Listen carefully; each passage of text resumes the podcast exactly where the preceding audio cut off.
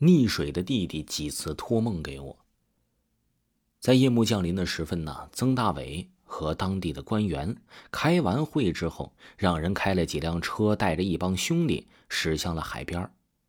他兴奋地挥舞着肥厚的一双手，踌躇满志地指着广袤的一片红树林说：“兄弟们，把这些红树林砍掉之后啊，哥哥就能呼风唤雨了，到时候少不了你们的好处。”兄弟们一听啊，仿佛是看到了金山银山，立刻欢呼起来。就在这时，从林子里忽然钻出了一个大肚子的女人来，她瞪着眼睛狠狠骂道：“妈的，天都黑了，你们就不能消停点啊？我们还要睡觉呢！”曾大伟转过了头，借着淡淡的月光，看到是一个满面风霜的老妇，他顿时尖酸的讽刺道：“哟。”这么大的年纪了，就算是露宿在海边儿，哎，估计是想了一辈子的儿子吧。这妇人一听，不置可否的笑笑，意味深长的说：“哼，随你怎么说，老天自有公道。”听这话，这老妇人自是不敢惹曾大伟。曾大伟在兄弟的劝说下，骂骂咧咧的离开了海边儿。这汽车刚上路不久，曾大伟突然感觉到啊是腹痛难忍，途中一连几次下车解决腹泻，不一会儿快要虚脱的他呀又浑身嚷嚷着浑身发冷。兄弟们一摸，发现他肌肤滚烫，急忙把他这个财神爷呀给送进了医院。医生检查之后说，曾大伟是立即发病了，挂上药水就能控制住。可是啊，这一连过了几天，他的体温都还没有降下来，反倒陷入了昏迷中。这一来呀，可把闻讯赶来的曾母给吓坏了。这天眼看着又到了下午，曾大伟仍然是未醒，曾母焦急不已。他在病房内呀，是来回的踱来踱去的，猛地听到曾大伟在病床上嘟囔着：“妈妈，红树林果汁榨油。”救我！曾母心里一惊，一下子想起了浑身是宝的红树林，随即他急忙离开医院，打车来到了海边。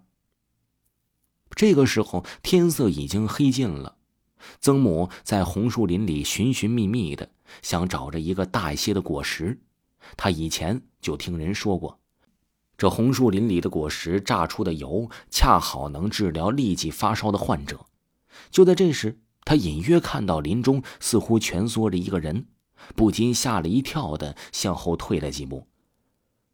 林中的人影虚弱的爬了出来，艰难的站起来之后，喘着气儿伸出手对着曾母说：“我知道你是为儿子而来，我们同样为人母，我懂你的心情。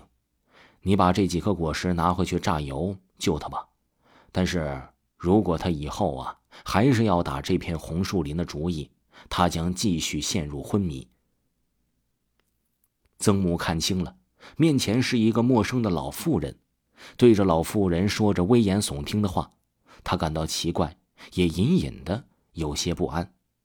此前他知道自己的儿子曾大伟为了暴利勾结官员，拿到了林木采伐证，打算在这里砍伐红树林之后修建什么项目。而这些红树林一旦被砍伐，这一带的生态将会受到了严重影响。对于儿子的所作所为，曾母啊是极力反对的。他琢磨着：“哎呀，眼下这个机会应该就可以劝住儿子了。”曾母战战兢兢地接过了那个老妇递过来的果实，确实啊，这是上好的果子。向老妇连番感谢之后。很快的，又沿路返回医院了。当曾母榨出的果实油滴进曾大伟的嘴里，曾大伟不久之后就醒了过来。当晚啊，他的体温就恢复了正常。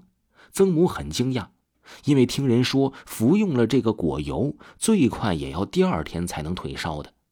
那么，在红树林中偶遇的这个老妇人，她到底是什么人呢？